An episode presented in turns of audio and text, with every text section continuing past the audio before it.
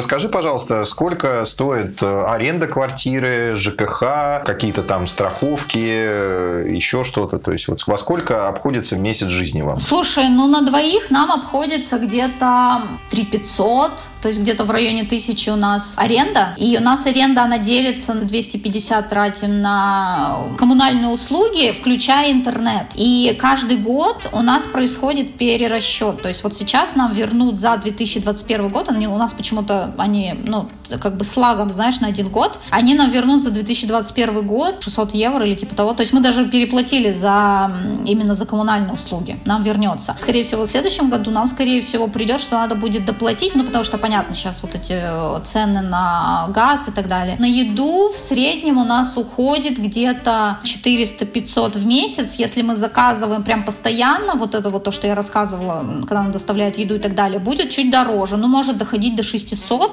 а, но это без ресторанов. Еще рестораны, ну, тут как бы месяц на месяц не приходится, но при этом я себе не отказываю практически ни в чем другом. Допустим, психолог, в программах, сообществах по подписке. Катя, а скажи, а вот за тысячу евро это что за квартира? Это две-три комнаты? У нас двушка, и она получается у нас две комнаты, они скорее смежные. Вот, есть большой минус, что у нас нет балкона. Я бы сказала, что мы, наверное, переплачиваем. На самом деле сложный такой вопрос, как бы это 2020 год, когда мы нашли ее.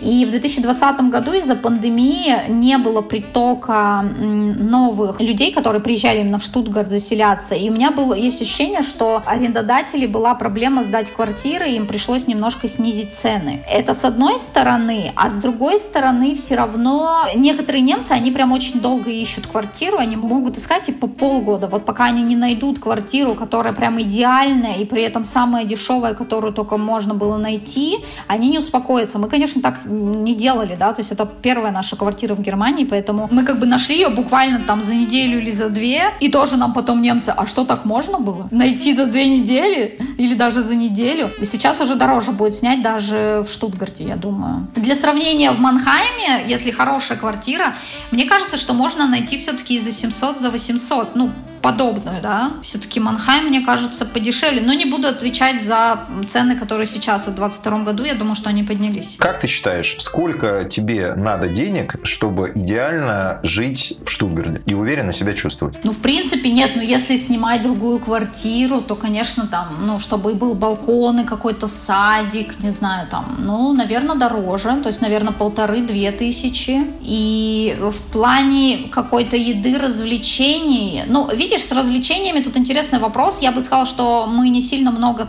тратим на это все не потому, что а, у нас нет возможности, а потому что мы, наверное, просто такие, ну, достаточно скучные люди. То есть мы как-то не, не то чтобы сильно куда-то ходим, не то чтобы мы там зависаем в барах. Я, конечно, рассказываю сейчас вот это вот мы пьем пиво якобы, но на самом деле не так часто его пьем. Потому что, во-первых, мы распробовали, что оно только лагерь, и такие, ну да, это, конечно, скучно. То есть мы не сильно много тратим, но я знаю, что здесь иногда люди могут на алкоголь тратить вообще какие-то бешеные деньги. У нас вот из этих 500 евро на еду алкоголь, наверное, это вот, ну, вообще очень-очень мало и достаточно редко. А есть люди, которые, наверное, тратят 200-300 только на алкоголь, ходить там. Я знаю, что в Берлине совсем другая барная культура, конечно, и там много клубов, знаешь, там люди живут ночной жизнью, и там как бы люди, я думаю, на развлечения могут тратить прям много. А Штутгарт, он в каком-то смысле такой скучный город, знаешь, здесь как бы, ну, консервативный. Ну, сколько, 4-5 назовем? Ну да, да, наверное. Что прям вообще ничем себе не отказывать и, и прям много откладывать. Мне кажется, больше на пару, скорее. Есть один момент в Штутгарте, который я не могу не отметить, потому что ты много спрашиваешь, насколько нам комфортно, что нам здесь нравится. Есть одна вещь в Штутгарте, которая мне нравится настолько, что мы не уверены, поедем ли мы в Берлин, вот, вот это прям вообще в Штутгарте замечательная, замечательная погода. Ну просто, ну она такая классная. Я, я, не, я не знаю. Я жила на юге Италии. Там хорошо большую часть времени, кроме лета. Потому что летом там, конечно, невыносимо. Я не сильно люблю жару, поэтому мне скорее было некомфортно там. Если брать э, Питер, ну он, конечно, холодный, промозглый, то же самое про Финляндию. А здесь, ну, такая классная погода, ну просто, здесь идеально, честно говоря. Вот погода здесь мне просто подходит. А идеально она э, какая, какая температура когда? Лето здесь сейчас стало не всегда комфортно. Иногда бывает, что все равно летом где-то есть вот недельки три, когда довольно жарко. То есть сейчас, ну, понятно, как бы климат меняется, может доходить 35-40. Бывает. Вот это, конечно, почти невыносимо, с учетом того, что они не сильно любят использовать, а, ну, вот, э, кондиционеры и так далее. Иногда бывает, что это прямо даже некомфортно. Вот. Но это вот, говорю, это вот недели три летом. Вот сейчас конкретно вот э, зима скорее прохладная. То есть у меня вот такая прям сильно э, теплая куртка. И, в общем-то, я вроде бы не жалуюсь, мне окей. Ну, сейчас сколько за окном? Вот 16 декабря сегодня, да. Сколько там за окном? Ну, вообще сейчас в районе нуля. То есть сильно похолодало, сейчас в районе нуля. То есть сейчас у нас лежит снег. И, в принципе, здесь не каждый год бывает снег. То есть, говорят, 10 лет назад, вот до 10 лет назад, там и раньше, все стабильно всегда был снег каждый год. Сейчас, конечно, здесь снега почти не бывает. И чаще где-то вот зимой в районе нуля, минус небольшой. Вот э, февраль обычно самый неприятный месяц. Ну, для меня неприятный, он холодный. Но большую часть времени я хожу, вот как бы большую часть времени, получается, либо весна, либо осень, это 10-15. Вот так.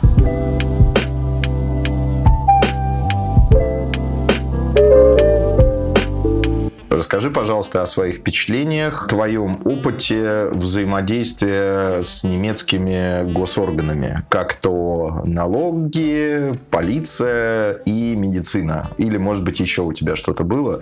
Э, будет интересно узнать, я думаю. Ну, взаимодействие какое-то было, но не то, чтобы у меня есть много каких-то вот э, супер интересных историй. То есть можно, в принципе, по порядку. Вот э, взаимодействие с иммиграционной службой. Само собой, надо получать документы. Я бы сказала, что здесь э, довольно долго. Не сказать, что всегда дружелюбно по отношению к иностранцам, потому что, например, вот в этих отделах всегда практически работают люди, которые не могут говорить на английском языке. И это, в принципе, окей для многих стран, но если страна, например, себя позиционирует, как мы открытые иммигрантам, мы хотим, чтобы к нам как можно больше людей приезжало и так далее, мне кажется, это немножко уже становится не совсем хорошо. То есть я могу сравнить реально с Финляндией, той же, где все и онлайн, и все сотрудники говорят на английском, где все прекрасно и очень дружелюбно по отношению к иностранцам. Здесь чуть-чуть говорить на немецком, либо брать с собой человека, который будет переводчиком, по большому счету. В Штутгарте мне иногда даже говорили, что если есть возможность, приведите э, переводчика, ну, если не знаете немецкий язык. А когда я только начала учиться, университет, поскольку в этом плане прокачанный, там э, была, э, был специальный сотрудник, который ходил вместе с нами и был переводчиком. Э, интересный факт, кстати говоря, что она русская. Я думаю, что она из русских немцев, скорее всего, потому что она, ну, она очень похожа на немку, но, я, но она говорит на русском, и она а, рассказывала, что ну, в 90 еще переехала, то есть я так предположила, что она из русских а, немцев, но я не знаю точно. Вот, и она нам помогала. То есть первые два раза, когда я э, делала себе все документы, она ходила вместе со мной. Сейчас я это делаю сама, но с другой стороны у меня уже немецкий немножко есть. Вот, поэтому уже полегче, но по-прежнему, знаешь, у них нет э, системы онлайн-записи. Это опять вот в копилку диджитализации, да, как это проявляется. Нет никакой системы онлайн-записи во многих городах.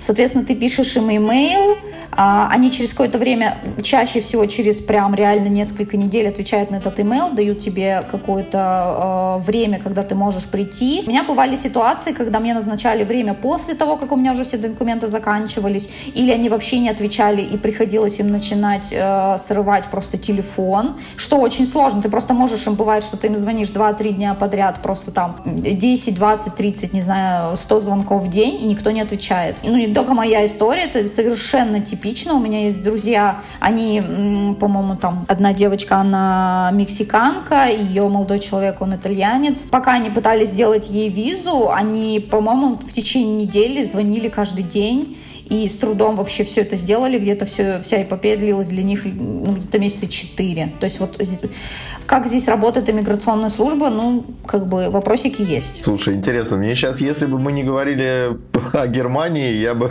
подумал, что мы имеем в виду какую-то другую страну, если честно, нашу родную. Что с налогообложением? Как тебе вообще система налогообложения и сами налоги, их размеры, порядок уплаты? А налоговая система у них довольно сложная В целом у них нет такого простого ответа, то есть нет такого, что ты пришел, сказал, вот у меня такие-то, такие-то параметры, я там столько-то получаю, и тебе скажут, вы там будете платить 33%, ну, например, да. У них такого нет. У них очень сложная система расчета, и до последнего, вот пока налоговики сами не посчитают на конец года, когда ты уже там заработал всю свою сумму, ты не узнаешь, сколько ты на самом деле платишь. То есть можно только примерный прикинуть процент. Для этого есть куча, не знаю, можно загуглить просто и ввести примерно свою зарплату и посмотреть, сколько примерно ты будешь получать. Тут есть еще всякие церковные налоги, там, не знаю, важно наличие детей, важно женат, а не женат, а, несколько налоговых классов. То есть система непростая, и а, я в сам, ну не в самом начале, а где-то вот через год, наверное, своего пребывания здесь стала разбираться с этим. Я даже взяла небольшой курс, там были русскоязычные девчонки, они делали курс специально вот по финансовому, такой, знаешь, такая как бы финансовая грамотность в Германии для приезжающих. И там у них был большой блок про налоги, и это было просто офигенно, потому что они суп очень помогли. Здесь, например, есть момент такой, если приезжаешь в середине года и начинаешь работать, то, получается, зарабатывал как бы 6 месяцев, но налоговая возьмет налогов, как будто бы работал весь год. То есть нужно обязательно по э, вот, э, вот за этот первый год обязательно, обязательно подать декларацию, даже если налоговый класс не предполагает, что нужно подавать налоговую декларацию, и вернется часть денег. Мы с мужем так оба делали, и мы хорошо вернули. Я всем своим знакомым рассказала, и мне все знакомые себе вернули вот так деньги. То есть я правильно понимаю, что нет никакого софта, никакого эпа, где ты можешь э, быстро и удобно вести учет и рассчитать вообще и понимать, сколько ты там будешь отдавать? То есть это где-то нужно самостоятельно как-то все вести? А, ну, смотри, можно, вот я говорю, если нужно просто человеку понять, хочет ли он переезжать в Германию, сколько он будет платить, на, ну, сколько ему будет оставаться на руках денег, денег, то первое, что, самое простое, что можно сделать, это можно просто в, в интернете полно сервисов, которые могут помочь прикинуть, ну вот сколько будет оставаться на руки, грубо говоря. А здесь все, в принципе, все зарплаты озвучиваются гроз, и, соответственно, а, для многих людей это сюрприз, сюрприз, особенно вот если люди приезжают из стран, где налоги платят, например, работодатели, как в той же России, или, например, э, налоги снимаются как-то по-другому, человек, например, не знает, сколько он точно платит, то зачастую это сюрприз, кейс, и я могу рассказать смешную ситуацию. Мы один раз с мужем видели на Фейсбуке, писал какой-то парень, по-моему, он из Латинской Америки приехал. И он писал, мне сегодня пришла моя первая зарплата, я увидел, сколько у меня на самом деле налог, я вообще просто в шоке, это что, реально вот так? И все такие ему пишут, жиза, бро.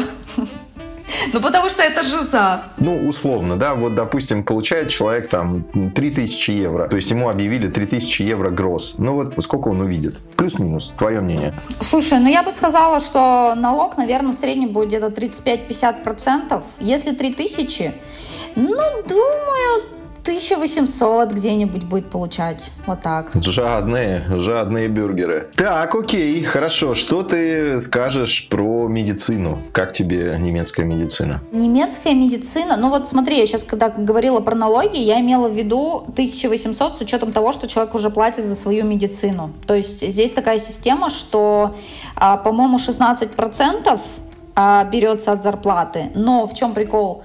8% платит сам человек, и еще 8% платит работодатель. Немножко, в общем, странная система, но суть в том, что если человек, ну, если человек, например, нормально зарабатывает, у него средняя какая-то зарплата, ну, обычный, да, там не студент, а именно вот а, обычный сотрудник, не знаю, там офисный, например, ну, где-то будет он платить 300, наверное, евро на медицинское обслуживание. То есть это уже входит, это вот все как бы условно налоги. Это страховка, да, 300 евро? Да, да, медицинская страховка. Ты сталкивалась э, с медициной вообще в Германии? Немножко сталкивалась, то есть делали какие-то процедуры, ну, обычные. То есть я просто ходила к врачу. У них тут вообще с врачами система система вот эта House Arts. Это типа как домашний доктор. И, соответственно, ну, как у нас терапевт. В общем, тут к нему приходишь с э, каким-то обращением, и он, соответственно, потом направляет, если видит, что да, там действительно нужно что-то проверить, он потом отправляет к другим врачам. Ну, в целом, похожая система из такого, из интересненького. В принципе, страховая много покрывает, разных процедур, но не сказать, что она покроет вот прям абсолютно все. То есть вот если, например, я захочу себе поставить там, не знаю, имплант зубной, да, ну, как бы часть покроет, часть не покроет. А, это я привожу вот примеры, с которыми я более-менее знакома. Если, например, я хочу удалить родинку, если эта родинка опасная, сам врач сказал, ну, что-то она какая-то подозрительная, надо бы проверить, тогда это будет бесплатно. Ну, не в смысле бесплатно, а страховая э, покроет. Вот. Если, э, например, просто захотелось для красоты, тогда будет платно. Ну, в общем, я бы сказала, логика у них тут есть, в общем-то, со многими медицинскими услугами. И в целом нет, ну, нормально можно попасть к врачам. Единственный минус, как бы, не всегда легко записаться. То есть, мне кажется, вот если ты зайдешь в Инстаграм и будешь смотреть какие-нибудь рилс про жизнь Германии, то вот эти приколы про то, что я позвонил, у меня там э, сильно, у меня, не знаю, там аппендицит, и мне сказали, ну, знаете, следующая запись там типа через 6 месяцев, ну, как бы, да, такое бывает. Что ты можешь сказать про полицию и вообще твое мнение, и сталкивалась ли ты с какими-то проявлениями добра или зла со стороны полицейских? Слушай, нет, не сталкивалась, не бывало такого. Один раз мне написали, что я якобы потеряла свою карту, ну, у меня такая скидочная карта на поезда работает, и я не, не совсем поняла, то ли я ее потеряла, ее нашла полиция, мне потом приходило, пришлось в маленький небольшой городочек заезжать, который, ну, не совсем в Штутгарте, то есть там реально надо в Штутгарт какое-то время ехать, забирать. То ли просто все там забирают эту карту, я не совсем поняла. Это единственное, что может опосредованно как бы проканать как взаимодействие с полицией, потому что там это было в, в участке, в полицейском участке мне надо было забирать, но я просто зашла и забрала, то есть у меня не было каких-то проблем, ничего. Вот, но это максимум, то есть вот, ну, ни разу ничего не происходило.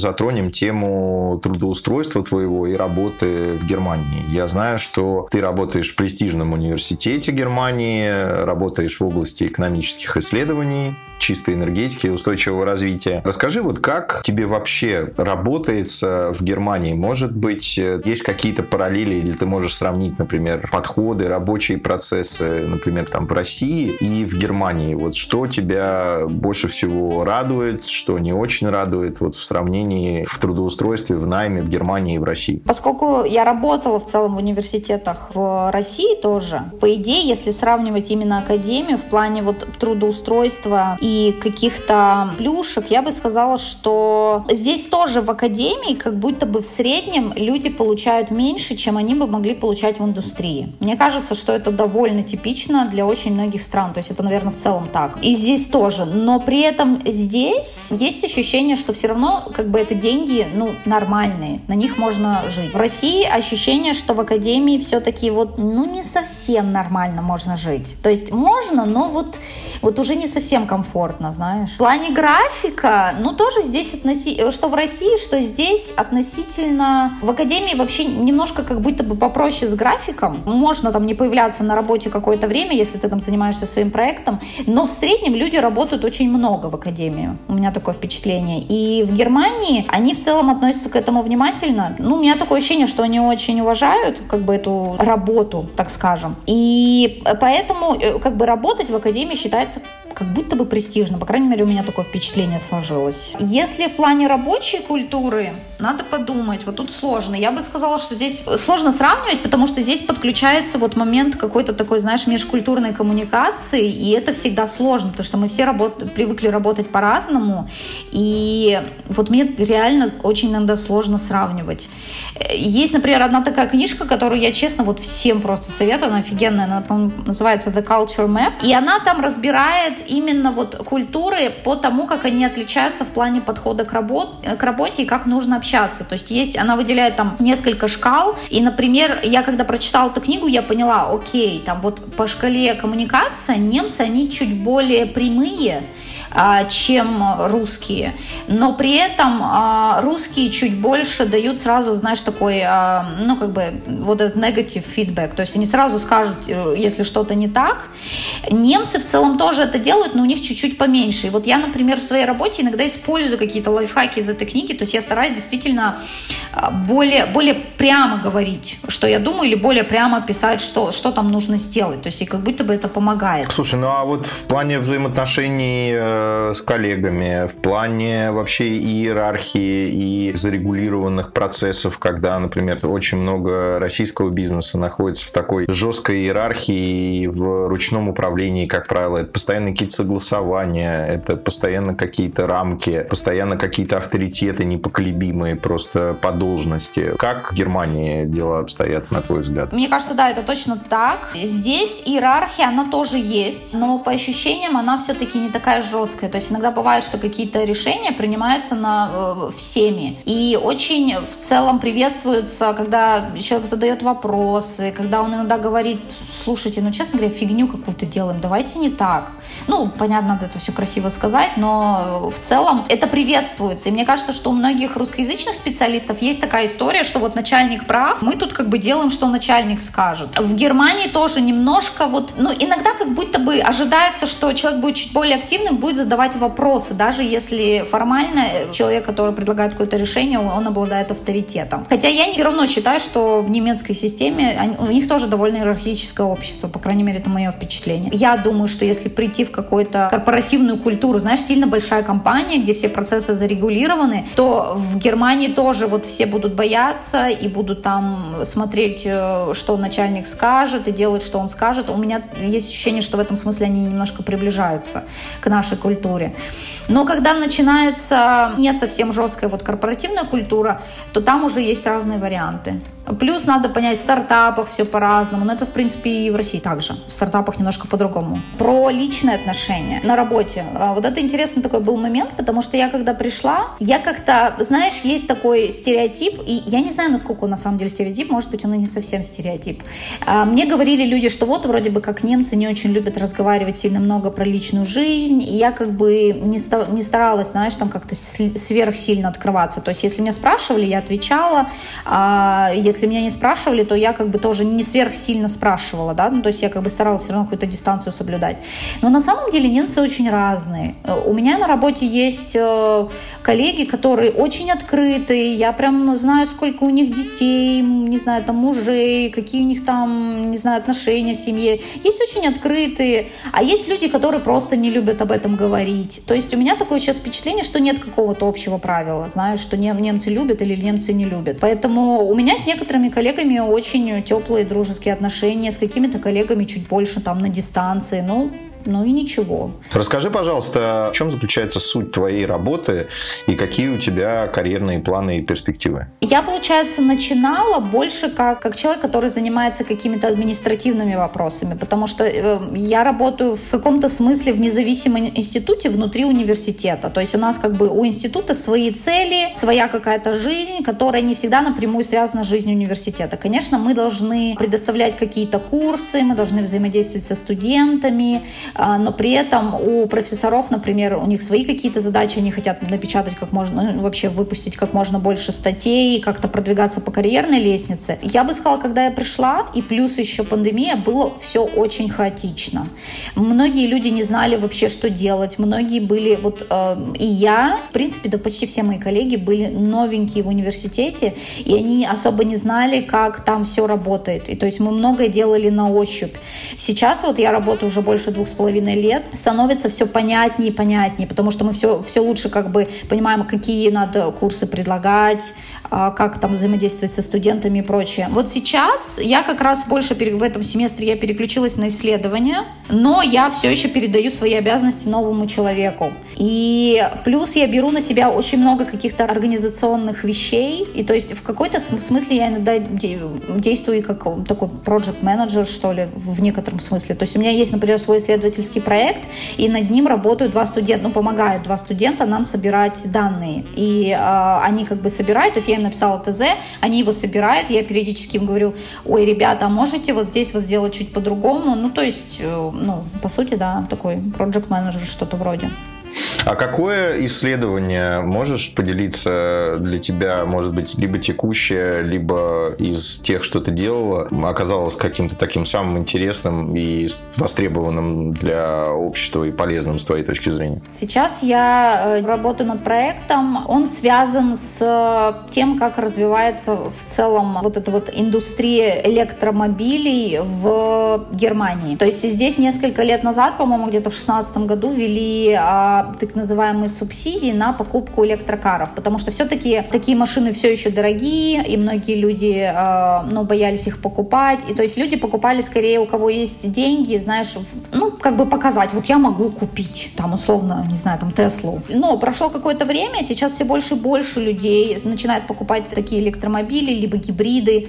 И, соответственно, мы хотим исследовать, насколько эти субсидии вообще повлияли, и что теоретически может делать еще, э, может предложить э, экономическая политика, чтобы еще больше людей покупало автомобили, которые там на электричестве ездят. Ну, вот такое исследование. В целом оно интересное, и оно относительно свежее, потому что субсидии появились недавно, еще нет статей, которые вот прямо про это. Вот. И, но мы, с другой стороны, собираем очень много дополнительного материала. У нас есть база данных, сколько там с 2014 года было э, автомобилей в Германии, сколько вообще в Германии зарегистрировано автомобилей с 2014 года по 2021. Вот. И там тоже много своих данных очень интересных. Э, ну и вообще вот все, что связано с исследованием устойчивого развития, оно такое не всегда не всегда очевидное. То есть, например, вот мы говорим, вот если мы увеличим количество электрических автомобилей на дорогах, то это снизит выбросы. Но на самом деле это не всегда так.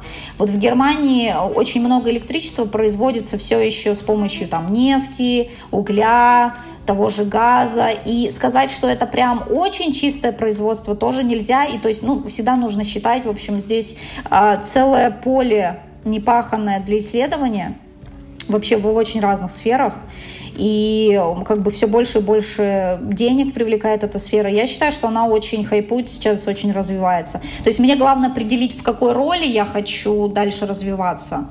И я думаю, что перспективы хорошие. Круто. Слушай, ну вообще вот э, чистая энергетика в разрезе электромобилей такая достаточно горячая, во-первых, сейчас прям трендовая тема, но вместе с тем э, очень спорная, потому что э, ты наверняка в курсе, что вообще существует э, очень большая проблема, во-первых, с дороговизной э, производства аккумуляторных батарей, батарей для электромобилей. Это первое. То, что там используется очень много редкоземельных металлов, э, вообще достаточно грязное производство. И самое главное, что есть очень большая проблема со стоимостью их утилизации, когда они приходят в негодность. Польза, она такая очень неочевидная в сравнении, например, там либо с гибридной техникой, либо с водородом, либо с там теми же графеновыми батареями, но которые графен пока еще не съел тренд э, демократизации роскоши. Графен пока еще очень дорогой. То есть вот литий-полимерные э, батареи, которые сейчас используются, они вот как бы больше как бы грязи по, по факту приносят, чем э, пользы. Вот в этом, в этом разрезе ты проводил какие-то исследования или знакомилась э, с какими-то данными? Да, слушай, но это не совсем из первых уст, потому что вот именно такое исследование мы вот в институте не проводили. Но, конечно, я читаю много материалов, материалов на эту тему, и сейчас все больше эксперты говорят, что все-таки эта проблема несколько преувеличена. Потому что, во-первых, а, вариантов для утилизации батарей становится все больше, их начинают перерабатывать.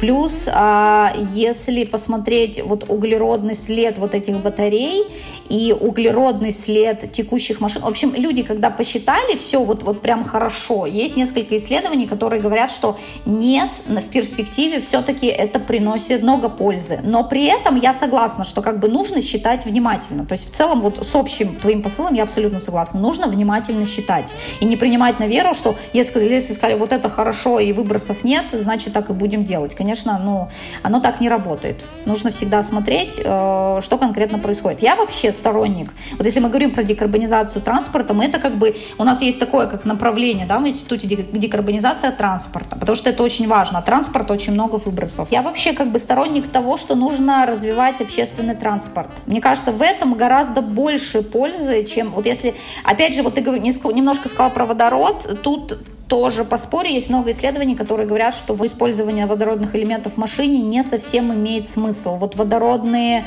автобусы, водородные поезда Э, чуть э, больше многообещающие, ну, по крайней мере, вот это вот исследования, которые вот более-менее передовые, которые выходят, вот знаешь, сейчас. Они говорят, что вот в автомобильной индустрии, скорее всего, не очень, а для автобусов и для поездов, ну, есть основания полагать, что, может быть, как-то сработает. Вот. А вообще, если вот говорить про водород, я, кстати, я работаю еще над другим исследованием, где мы как раз делаем вот ровно это. Мы там общаемся с нашими партнерами, они, а, получается, как провайдеры общественного транспорта местные, и они закупили сейчас э, несколько, вот на пробу, да, где-то, несколько а, водородных автобусов, вообще чисто водородных автобусов не бывает, это все равно будет водородные компоненты и электрический компонент, просто потому что так технология работает.